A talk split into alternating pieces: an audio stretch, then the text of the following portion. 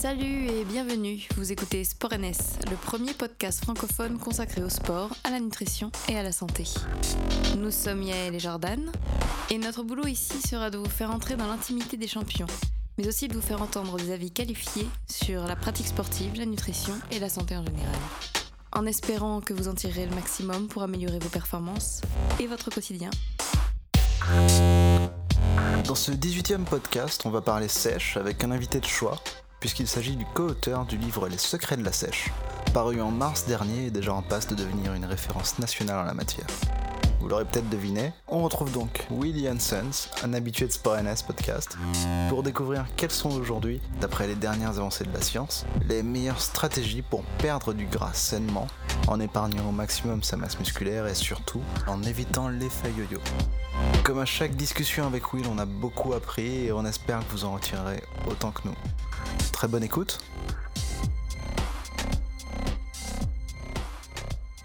Bon, du coup, je viens de relancer l'enregistrement. Ok. Donc là, théoriquement, euh, des gens nous écoutent. Euh, on va pas refaire les salutations parce qu'on discute déjà depuis un, un petit moment, on s'est un peu égaré. Pas de problème. Et que surtout, euh, je pense que tous nos auditeurs euh, te connaissent déjà. Enfin bon, moi, il y a quelques petits sujets que je voulais aborder d'office. Il y a hum, la notion de l'effet yo-yo qui m'intéressait. Mhm. Mais je sais pas, comme c'est- plus ou moins tout, je... on va voir comment on peut aborder ça. Il y a la notion de l'e- l'effet yo-yo et aussi de comprendre pourquoi, pour faire une sèche pertinente, il suffit pas de, de juste baisser les calories en fait. Je sais pas, j'ai j'ai beaucoup de gens autour de moi Ouais. qui se disent ah, je rentre au régime, c'est bon, je mange de la laitue, euh, 800 calories par jour, Mhm. et en fait ça marche pas. Et euh, j'aimerais comprendre déjà, pour le dire très simplement, comment on peut réduire les calories, donc avoir moins de- d'entrée calorique, et ne pas perdre de poids. D'accord. Euh, alors, c'est, c'est une question qui peut devenir assez, assez large, mais je vais essayer point par point de, de prendre ce qui peut euh, poser problème, ce qui peut représenter un obstacle dans la perte de graisse alors qu'on diminue déjà les calories. Donc, le premier postulat que je vais, apporter, c'est celui que la, personne en question a volontairement fait quelque chose pour essayer de manger moins. Donc, on va d'abord prendre le premier cas où la personne ne compte pas ses calories. Donc, euh, c'est quelque chose que les gens vont spontanément faire. Par exemple, manger plus de légumes et puis de poitrine de poulet. Je sais pas, c'est un exemple très basique, mais qui, qui est pas très surprenant euh, dans les, approches spontanées euh, va sur Google et puis on tape, je sais pas, premier truc pour perdre un peu de poids. On va voir beaucoup de poulet, beaucoup de légumes, beaucoup de salade. Et puis voilà. Donc, admettons qu'on parte sur quelque chose comme ça. Et puis pourquoi au final on arrive avec des mécanismes, bon, de mon côté totalement logiques, qui font que les personnes reprennent le poids. Mhm. Donc, euh, d'abord statistiquement parlant, si on dit maintenant je cherche à perdre du poids et dans 5 ans on regarde où j'en suis, dans ce genre de, de, cas, on va voir qu'en fait plus de 9 personnes sur 10 reprennent le poids perdu. Donc c'est la norme quelque part de perdre le poids puis de le reprendre par la suite. Donc il y a quelque chose. C'est pas on n'est pas juste stupide, mauvais ou mal intentionné, c'est que il y a vraiment quelque chose de solide derrière qui fait que c'est plus compliqué. Et euh, le premier truc à prendre en compte, c'est que si on veut stabiliser le poids perdu, c'est pas juste une fois qu'on atteint un certain poids qu'il y a quelque chose de magique qui se passe, c'est tout le trajet euh, qu'on a parcouru pour arriver à ce nouveau poids qui va avoir un impact. Donc euh, voilà, on considère qu'on a cette personne, qu'on reprend comme exemple, euh, qui décide, voilà, je veux perdre du poids, je vais manger du poulet et des légumes. Et puis donc tout à coup, bien sûr, plus de glucides, plus de sucre, plus de... Enfin voilà, vraiment une approche restrictive. Plus de, plus de, plus de, etc. Et puis, donc, la personne va perdre initialement assez vite du poids. Le début de cette perte de poids va être euh, corrélé vraisemblablement avec une, une déplétion du glycogène. Donc, c'est une perte des fameuses réserves de, stock euh, sous forme de sucre stocké euh, dans le corps qui va être associé à de l'eau. Donc, il y a, cette, perte de poids initiale qui peut être souvent assez motivante pour les personnes qui commencent. Waouh, j'ai perdu 2 kilos, c'est de l'eau au début. Et puis, euh, en, général, on continue encore un petit peu, mais donc la perte de poids est déjà moins importante par la suite. Donc prenons la première semaine où la personne a effectivement peut-être perdu 2, 2,5 kilos sans, sans trop de problèmes. Ensuite, la, perte de poids va probablement commencer à ralentir un petit peu. Ça va devenir un peu plus difficile. On va peut-être perdre que 500 grammes par semaine, ce qui est déjà pas mal, mais quand même euh, beaucoup moins que 2,5 kilos. Et puis, euh, on va continuer. Puis troisième, quatrième semaine, ça va devenir un petit peu plus dur. On va avoir une, une diminution d'énergie. On va avoir moins envie de se déplacer, ce genre de choses. Et euh, concrètement, petit à petit, on va minimiser, on va s'économiser, on va commencer à faire moins de déplacements. Si on avait un, peu de mètres avec nous pour voir, par exemple, ce qu'on faisait en début, au tout début, puisqu'on ce qu'on se met à faire en général par la suite, on, va spontanément réduire le nombre de pas qu'on fait par jour. Donc si on fait, et je donne des chiffres très simples pour que ce soit cohérent, on commence, on dit premier jour, on diminue, on mange que des légumes et puis du poulet, bah on fait peut-être encore 10 000 pas par jour. Mais peut-être que 3, 4, 5 semaines plus tard, la personne en mangeant plus que des légumes et puis du poulet, ben, va littéralement se sentir comme un légume, pour vous me passez l'expression, mais c'est que euh, la personne va peut-être faire plus que 2, 3 000 pas par jour, va avoir tendance à vouloir s'économiser, va peut-être même devenir un petit peu, euh, euh, va, chercher à devenir un peu calculateur, parce que l'idée c'est de ne pas, de pas faire d'efforts inutiles. C'est vraiment, on est dans un mode où, et je parle pas du tout d'un mode famine, hein, je parle juste d'un mode où c'est en tout cas pas un moment adéquat pour faire des dépenses inutiles concrètement, on manque d'énergie. Ce serait un peu comme dire on, on, a quasiment plus d'essence. Bah, tu sais quoi, accélère un coup jusqu'à la prochaine station parce qu'on va s'amuser à faire des accélérations et du freinage. Ça marche pas comme ça. Donc euh, là, on a, on, a, on a le voyant pour l'essence qui est allumé, et puis euh, on, on, y va à la cool, on minimise pas mal. Et puis concrètement, ces mécanismes, avec aussi tout le côté psychologique, euh, le fait de se dire j'ai pas le droit à ça, j'ai pas le droit à ça, j'ai pas le droit à ça. Admettons que la personne atteigne son poids, euh, par exemple, de moins 5 kilos juste avant, euh, je sais pas, l'été, ou pour une robe de mariée, ou pour un smoking de mariage, voilà.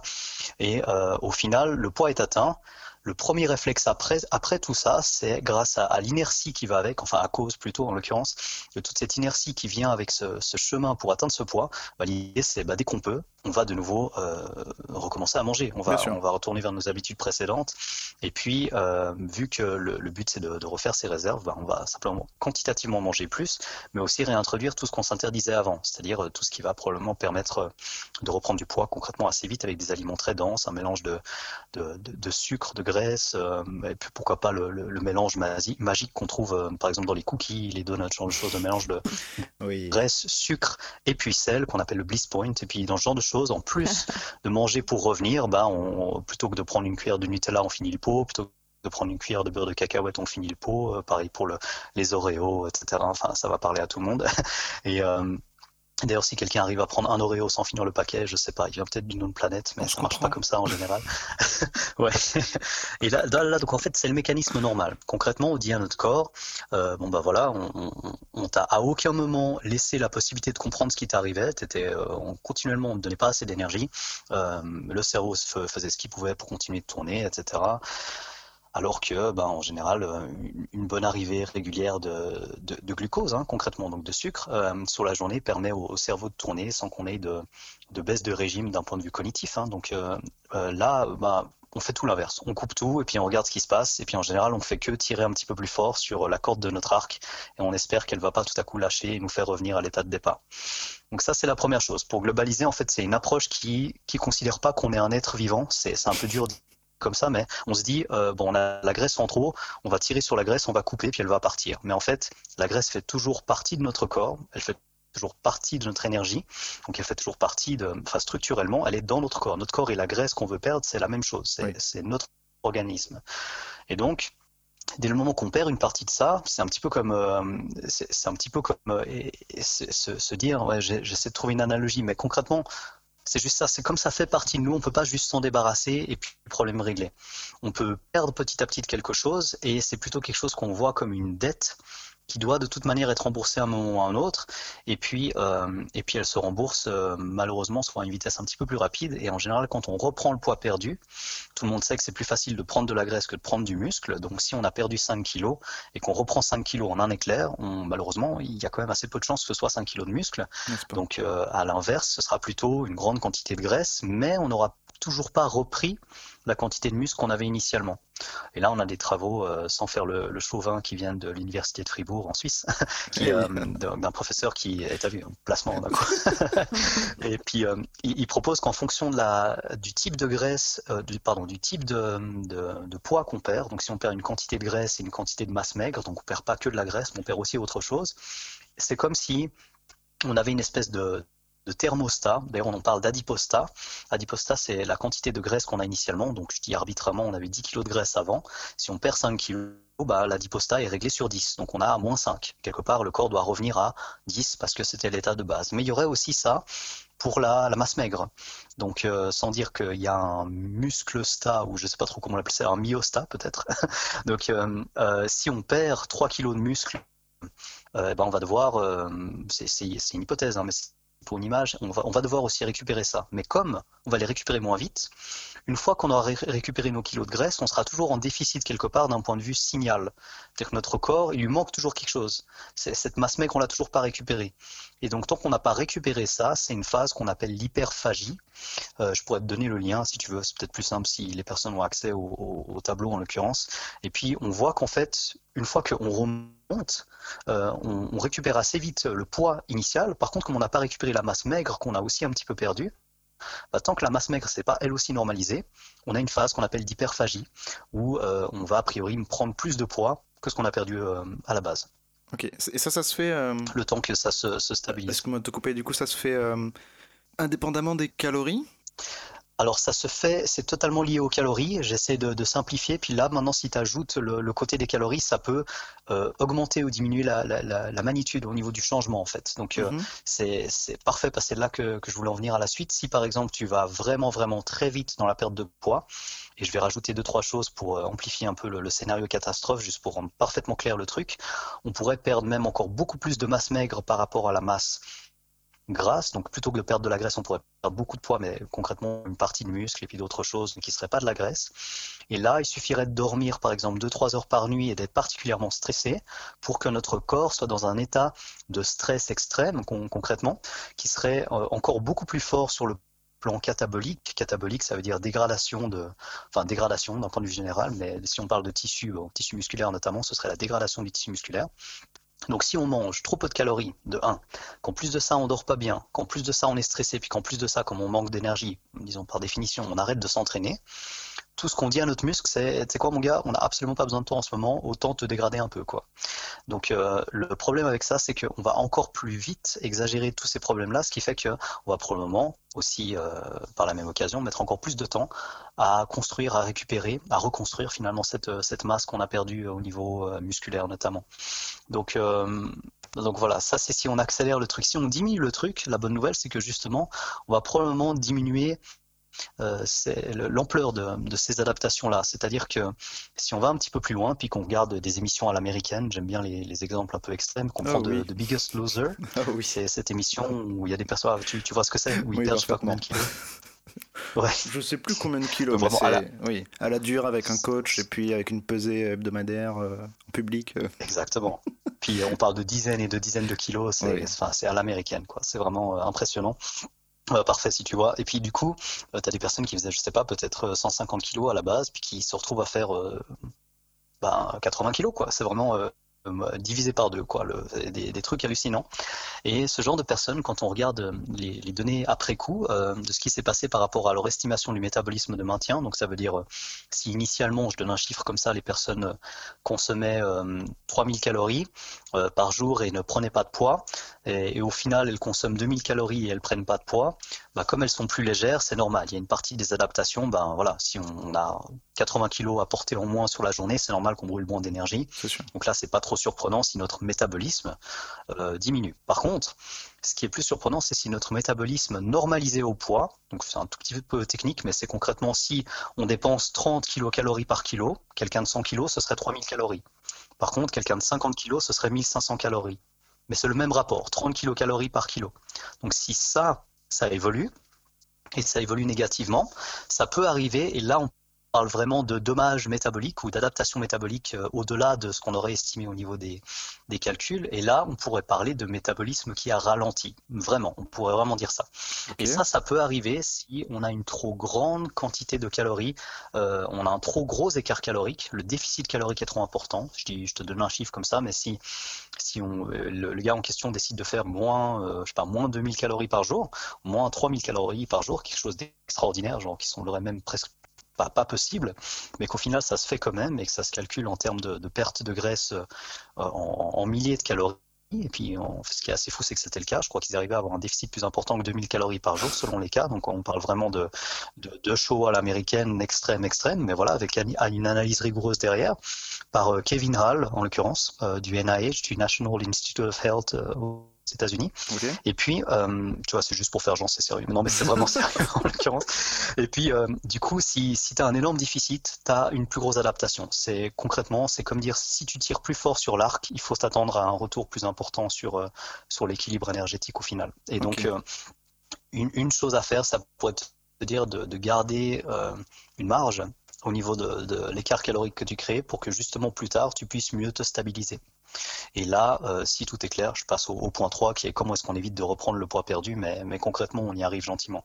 Hmm. C'est première étape, 1, pas faire de crash diet, entre guillemets, euh, bon, stupide, c'est pas, c'est pas stupide dans, dans, l'intention, les personnes veulent perdre du poids, mais les personnes, ils vont sans véritable plan, c'est-à-dire, euh, j'ai envie de perdre du poids, j'arrête de manger, et puis ils se disent pas à un moment, on va recommencer à manger. J'exagère à peine, malheureusement. Et donc, il faut se dire que, ben, il faut une stratégie pour recommencer à prendre un rythme qui correspond à notre futur poids. Et ça, c'est quelque chose qui se fait déjà pas très bien. Et l'autre extrême, c'est se dire que, bon bah voilà, on va, on va compenser en faisant énormément d'activité physique ou en, perdant énormément de poids le plus vite possible. Et on, espère un peu par miracle que malgré toute l'inertie qui vient avec nous, euh, ben, euh, on se stabilise et puis qu'en fait, euh, tout à coup, notre corps soit juste content comme il est, sans se dire qu'on vient de, de perdre tant de matière qui faisait partie de notre propre corps et que notre corps arrête pas de nous envoyer des signaux dans tous les sens pour dire mais euh, je vais être un peu vulgaire, qu'est-ce que tu fous bordel euh, et, euh, et voilà, là on arrive gentiment à l'étape comment est-ce qu'on stabilise. Mais ça, explique peut-être un truc qu'on a l'impression de voir, en tout cas tous les deux, c'est que, bah, notamment sur Instagram, qu'on regarde les stories, etc., que beaucoup de, de gens qui ont réussi à, à être suffisamment secs, donc certainement après une bonne grosse sèche, etc., sont plus ou moins condamnés à, ne pas manger. Je sais pas, quand je, quand je vois les, plats passés de certains influenceurs et que je vois de la salade avec du steak euh, midi, soir, euh, avec des stories genre ouais, gros leg day, donc gros repas, et là t'as 4 tomates et puis euh, un steak haché 5%, je me dis, est-ce qu'il y a pas mal de gens qui, du coup, pour un idéal esthétique, ils restent pas dans un état de famine pendant très longtemps, justement? Est-ce que c'est pas la seule solution quand ton régime a pas été très bien fait, en fait? Alors, j'ai une phrase un peu provocatrice euh, que, que, j'ai mis dans le livre, c'est que la seule manière de ne pas prendre de poids tout en mangeant énormément, c'est d'accepter de rester lourd.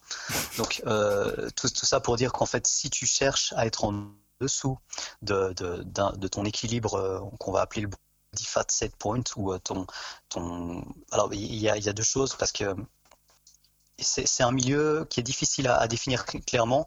Il y a comme si on voulait avoir un côté un peu déterministe et dire euh, ça c'est ton pourcentage de graisse euh, imaginaire selon ta génétique et je caricature exprès. Et de l'autre côté tu aurais ben, ton pourcentage de graisse idéal en fonction de ton environnement. Puis évidemment c'est un mélange des deux et c'est pas juste l'un ou juste l'autre. Et donc euh, un s'appelle le body fat set point et l'autre s'appelle le body fat settling point. Si je te donne un exemple très concret ce serait voilà ben, si spontanément on te met dans un environnement où où c'est toi qui dois te faire à manger et puis tu regardes comment tu tu fais en sorte d'être en, bonne santé sans pour autant euh, être, je sais pas, trop trop gras pour faire tout ce qu'il faut dans tes tâches quotidiennes, tu vas peut-être te retrouver, je te donne un chiffre comme ça, à 12% de masse grasse. Par contre, si on fait en sorte que tout se passe bien, mais que dans ton milieu, tu, tu, es entouré de gars qui aiment surtout la bière et les jeux vidéo, et puis finalement, tu n'as pas beaucoup besoin de te, te déplacer. J'adore les jeux vidéo aussi, c'est juste pour l'exemple. et eh ben, coup, ton body fat settling point par rapport à ton environnement, eh ben, tu seras probablement très confortable avec 25-30% de masse grasse et il y aura entre guillemets aucun problème par rapport euh, à tes activités de la vie quotidienne. Donc en fait, il y a un mélange entre les deux, mais ce qui est sûr, c'est que en fonction de ce que tu fais, en fonction de ton mode de vie, si tu es en dessous de ce pourquoi tu es prévu pour être, euh, euh, on va dire, efficace, et en général, lorsque tu obtiens des conditions physiques comme ceux que tu vas voir sur Instagram, voilà, on, enlève de manière hypothétique tout ce qui est filtre et puis aide ergogène, ce genre de choses. Donc euh, admettons que ce soit vraiment possible. Et puis voilà, eh ben on, va, on, va comprendre que les gens sont en dessous de ce que leur, organisme pourrait considérer comme euh, un état, euh, un, état peu dangereux, en tout cas un état efficace. Mhm. Et puis, quelque part, ils seraient dans une espèce de, de, famine organisée. mais encore une fois, je, je vais exprès un petit peu loin dans les termes, mais c'est pour dire qu'en général, personne n'a vraiment envie de rester euh, en dessous d'un état où les personnes se sentent suffisamment bien pour faire des bonnes séances. Donc c'est ça le résumé, je pense, le plus pertinent, le plus pratique que je peux donner, c'est que si quelqu'un a envie de faire des progrès en, off-season, donc euh, en hors saison, pardon, euh, c'est l'idée, c'est que les performances doivent pas être doivent pas être par la composition corporelle actuelle. Dit autrement, si on arrive à être à 6%, 5%, euh, pour autant qu'on ait une idée euh, de ce que ça représente en visuel, mais qu'on arrive à, voilà, on dit on a 5% sur scène euh, compétition de bodybuilding, et ensuite on recommence à s'entraîner, et puis tant qu'on n'est pas à je donne un autre chiffre de nouveau, 8, 9 ou plutôt 10% de masse grasse, on n'arrive pas à bien s'entraîner parce que voilà, on manque d'énergie, on se sent pas bien, on se sent fragile, ou toutes ces raisons-là ensemble, eh ben, il vaut mieux profiter de pouvoir euh, être un petit peu plus haut en body fat pour, euh, euh, pour pouvoir maximiser nos adaptations grâce à l'entraînement, qui est le, le, driver principal de la, la croissance musculaire. Et, et, donc, dès le moment qu'on n'empiète pas là-dessus, on peut espérer voir des progrès sur la durée. Par contre, quand on voit ça sur un univers construit comme Instagram où on fait que montrer le meilleur de soi-même, on montre ce qu'on veut, on change ce qu'on veut, tout est finalement pas pour dire que tout est faux, parce qu'il existe quelques comptes précieux, on va dire, euh, euh, où, il y a vraiment des, bonnes informations, et puis euh, il, y a, il, y a, il y a des bonnes images qui sont véhiculées, et puis finalement il y a un rapport honnête là-dessus, mais en général, c'est pas ceux qui grimpent forcément le plus facilement.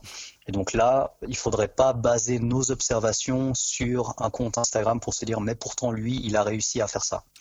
Donc voilà, c'est une réponse un peu longue pour dire que oui, il y a il y, a, des théories là-dessus au niveau de, où, on se sentirait bien par rapport à la masse grasse, mais pour euh, une application très pratique, il faudrait se dire, OK, est-ce que là, moi, maintenant, dans mon environnement, avec euh, mon travail, euh, combien d'heures j'arrive à dormir, enfin voilà, je prends tout en compte.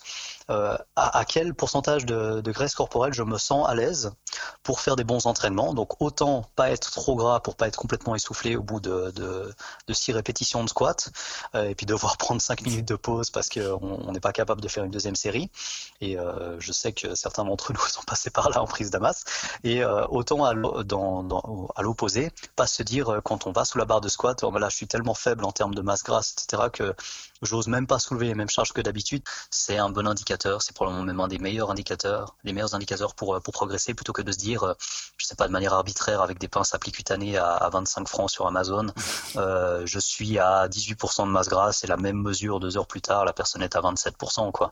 Donc, l'idée plutôt que d'essayer de, vraiment mesurer la masse grasse, ce serait de se dire, bon, visuellement, je suis comme ça, j'ai 82 cm de tour de taille, le matin à jeun, trois jours de suite, et mhm. puis je, je, me sens un peu faible, par contre, quand j'ai voilà, 85 cm de tour de taille, je suis un peu plus gras, aucun doute. Par contre, euh, j'ai la patate à l'entraînement, tout va bien, je fais des bonnes perfs, je récupère bien. Et là, on pourrait se dire, bon, bah, cette personne avec cette masse grasse-là, aucun doute par rapport à ses performances, même si la personne s'amuse, par exemple, en tant qu'athlète de force athlétique, à, à, calculer ses Wilks, W-I-L-K-S, les, les, les, Wilks Points, et qu'elle se rend compte que sa performance augmente aussi parce qu'elle est un peu plus grasse, mais elle a au final soulevé tellement plus de poids euh, en, en, relation avec son poids. Euh, à, cette composition corporelle-là, qu'elle fait péter tous les scores, et eh ben voilà, c'est un état euh, fonctionnel d'un point de vue performance euh, au, niveau de la quantité de masse grasse que la personne euh, possède à ce moment-là. Je ne sais pas si c'était clair. Oui, oui, oui, oui, je, enfin, je pense. Et du coup, c'est possible de modifier cet état ou c'est vraiment. Est-ce que la part de, génétique et de déterminisme est si importante que ça? Dire si je me mets euh, euh, d'un coup à faire du sport et puis euh, que je fais une belle sèche et qu'ensuite je retourne à maintenance avec de meilleurs aliments, est-ce que je peux descendre ce, stade optimum en fait? Ouais, ouais, je, je, pense carrément que c'est possible et, et c'est un mélange des deux, c'est-à-dire c'est ni 100% déterministe ni 100% environnemental, mais le mélange des deux, si je te donne des exemples vraiment poussés, ça va être très très clair. Par exemple, au niveau de ton design euh, d'appartement ou de maison ou de simplement où tu vis, tu te dis ok, là j'ai euh, lorsque je vais faire mes courses, j'achète exactement ça, ça, ça. Et puis dans tes aliments, tu as bon voilà, je donne quelques exemples euh, bidons, mais tu as un mélange de patates douces, de brocoli et puis de poulet. Et puis tu as que ça chez toi tu, tu vas pas tout à coup te dire euh, ah, je, vais, je vais faire une, orgie de, de, blanc de poulet. Ça ça va pas arriver parce que c'est juste pas possible vu que tu n'en as pas chez toi. Donc ça c'est voilà, c'est le côté euh, environnemental poussé à l'extrême, ce serait de te dire ben, dans ton environnement, tu n'as qu'une seule possibilité, c'est manger euh, des aliments qui vont être assez rassasiants et puis voilà, il n'y a pas il a pas cinq pots de Nutella à côté de toi quand tu regardes la télé euh, qui sont déjà ouverts avec une cuillère dedans et puis euh, un frigo à bière à côté du, sofa quoi. Donc euh, là c'est plus compliqué, mais concrètement ça a un impact direct sur sur le, la masse grasse qu'on est capable de, garder. Donc quelqu'un qui a une plaque de chocolat sur la petite table devant la télévision et qui arrive pas à se passer de la manger, c'est pas quelqu'un qui, qui, manque de motivation. C'est quelqu'un qui a juste pas été très intelligent par rapport à comment il a mis en place euh, son design de, pour, le, pour, pour rester sec. Quoi. Donc ça, c'est l'extrême. Et l'autre extrême, ce serait de dire, bon ben voilà, est-ce qu'on peut changer vraiment euh, quelque part euh, sur le plan plutôt génétique, on pourrait se dire, euh, est-ce qu'on peut vraiment se dire, bon ben voilà, d'habitude tu es à l'aise à 10%, ben euh, je sais pas, on change, on change l'expression de gène ou on met une petite méthylation par-ci par-là, puis on se dit que tu vas ensuite, maintenant tu es à 7%, tout va bien. Alors, je vais être un peu provocateur d'abord. Probablement que l'hormone de croissance peut avoir cet effet-là sur la durée.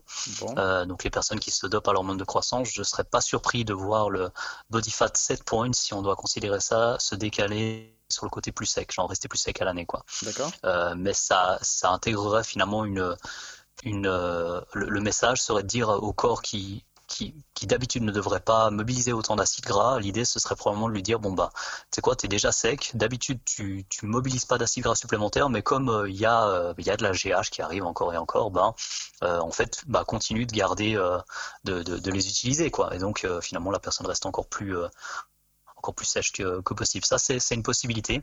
Euh, l'autre chose, ce serait de, se dire que avec l'activité physique du moment de la personne, plus euh, sa masse musculaire, plus euh, un choix d'alimentation intelligent qui n'irait pas en direction de, de l'hyperphagie, mais plutôt dans un maintien calorique, on, on, arriverait à faire en sorte qu'on reste bien un pourcentage de graisse plus faible. Dit autrement, ce serait éviter de manger des énormes quantités de, graisse et puis des très faibles quantités de protéines, d'avoir une certaine quantité de, fibres au minimum, d'avoir euh, de, manger, ça pourrait être des trucs comme manger en pleine conscience, ça fait peu bisounours de dire ça, mais de quand on mange, de pas être euh, en train de manger devant la télé et puis d'avoir un coca à côté sans, sans se rendre compte qu'on vient d'ouvrir de, d'ouvrir une deuxième canette et de la finir aussi, mais de vraiment prendre le temps de manger, d'être à table, d'écouter les signaux, d'écouter son corps, et puis là, on pourra déjà se rapprocher plus de, de d'un corps, euh, corps plus sec, d'un corps plus athlétique, mais simplement parce qu'on a, on a été capable de, se réapproprier l'écoute des, signaux de satiété, tout en faisant des bons choix alimentaires. Donc c'est un mélange entre, voilà, le fait de volontairement pas laisser une plaque de chocolat ouverte traîner euh, lorsqu'on est euh, devant la télé, et puis le fait de, faire des, bons choix aussi au niveau alimentaire et le, le, niveau d'activité physique. Et j'ajouterais à ça l'hygiène de vie. combien d'heures on dort et quel est le niveau de stress global. Alors global, ça veut dire euh, autant euh, d'un point de vue émotionnel, d'un point de vue euh, donc émotionnel sentimental, d'un point de vue cognitif.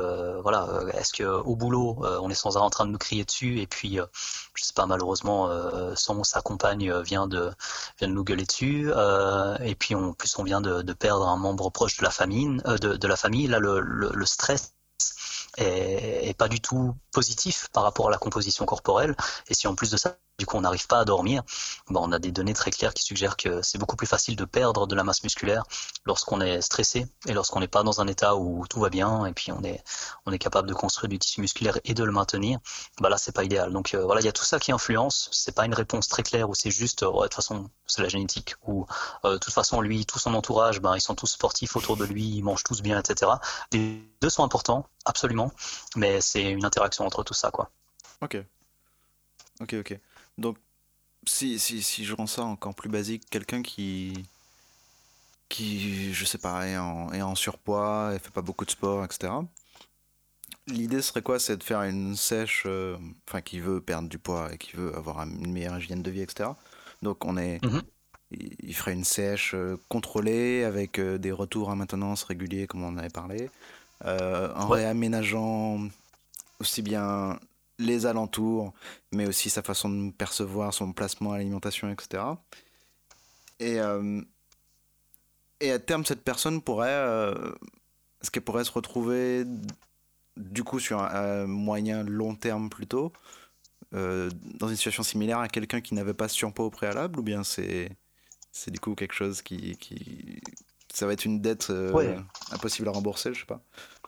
Ouais, ouais, là, là bah, tu très bien résumé le truc et on entre enfin dans le cadre où ça devient possible. C'est-à-dire que là, si tu considères que euh, on, on, a gentiment descendu notre masse corporelle, donc on est passé par exemple de, euh, je sais pas, euh, on est passé de 85 kg à 82, et puis on a stabilisé notre poids à 82 pendant un petit moment, puis ensuite on est passé de, de 82 kg à 78 kg ou 78 euh, pour les Suisses.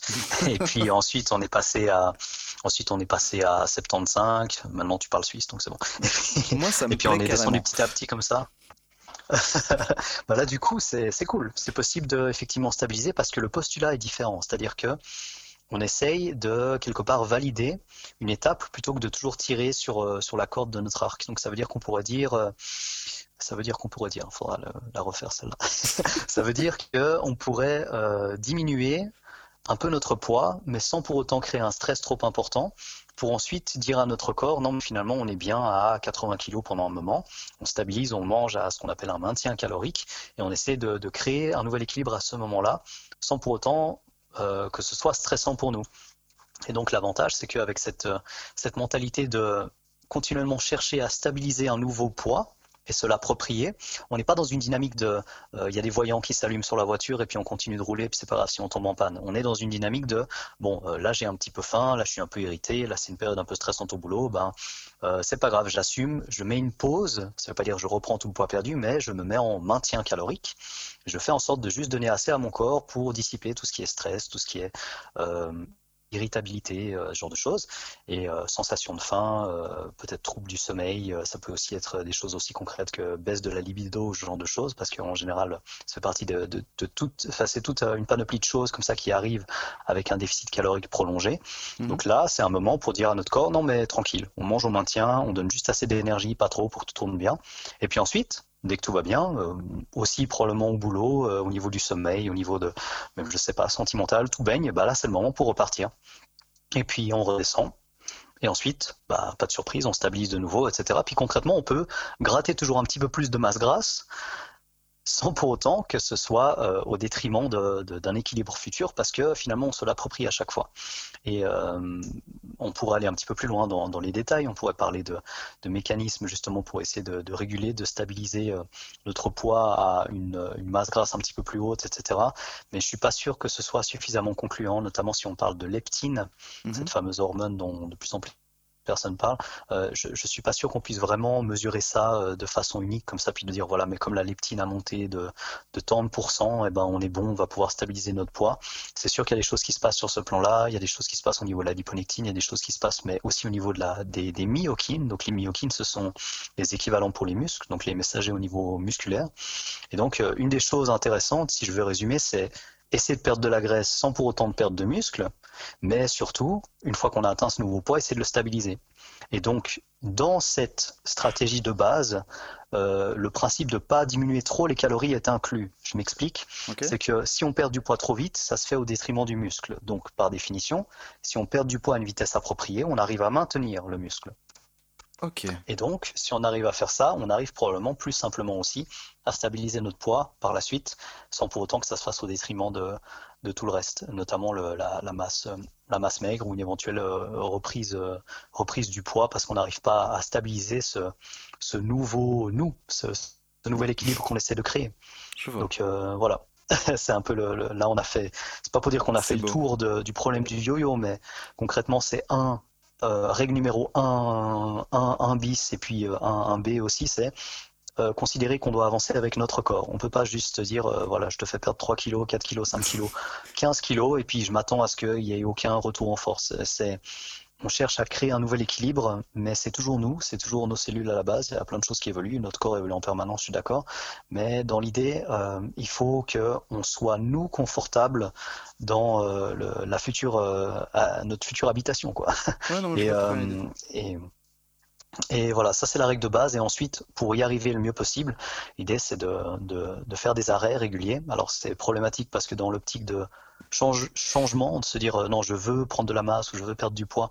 On n'aime pas beaucoup l'idée du maintien, mais on peut, on, peut, on peut changer la focalisation en fait. Puis on peut se dire plutôt que de se focaliser sur la perte de graisse, pendant un moment, on se focalise sur la technique, euh, donc les progrès techniques en salle, euh, les, performances en salle, sur euh, le fait d'être hyper productif au boulot, d'être de bonne humeur, de regarder d'autres trucs, je sais pas. Mhm. Et finalement, on maintien, c'est un petit bijou. Le maintien, c'est l'objectif ultime, c'est ça, c'est se sentir bien dans notre corps, sans avoir besoin de trop manger ou de pas assez manger, puis d'avoir l'impression d'avoir toujours de l'énergie pour tout ce qu'on fait.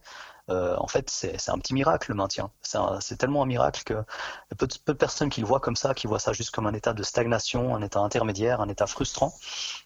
Alors qu'en fait, si on arrive à s'approprier cette qualité de vie autour d'un maintien calorique, on, tourne vraiment, enfin la machine tourne au mieux en fait. Et on pourrait se dire, bon bah voilà, euh, ça c'est un des trucs euh, qui est proposé dans le, livre les, secrets de la sèche, c'est mmh. euh, de, descendre euh, pendant à peu près autant de temps qu'on stabilise le poids. Par exemple, on perd du poids pendant deux semaines, puis pendant deux semaines, bah, plutôt que de se dire on perd de la graisse, bah, on maximise les performances en salle. Puis ensuite, on perd de la graisse. On se dit pas deux semaines de stagnation, on dit deux semaines de focalisation, d'entraînement en salle. C'est génial. C'est un peu de la psychologie, mais c'est oui, pour oui, tu reportes euh, sur autre chose à chaque fois. Oui, voilà.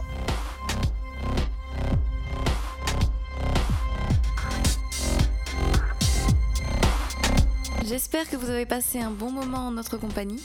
Surtout, n'hésitez pas à commenter, partager, liker, que ce soit sur Facebook ou Instagram.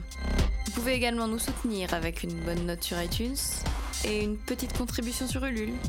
On se retrouve bientôt.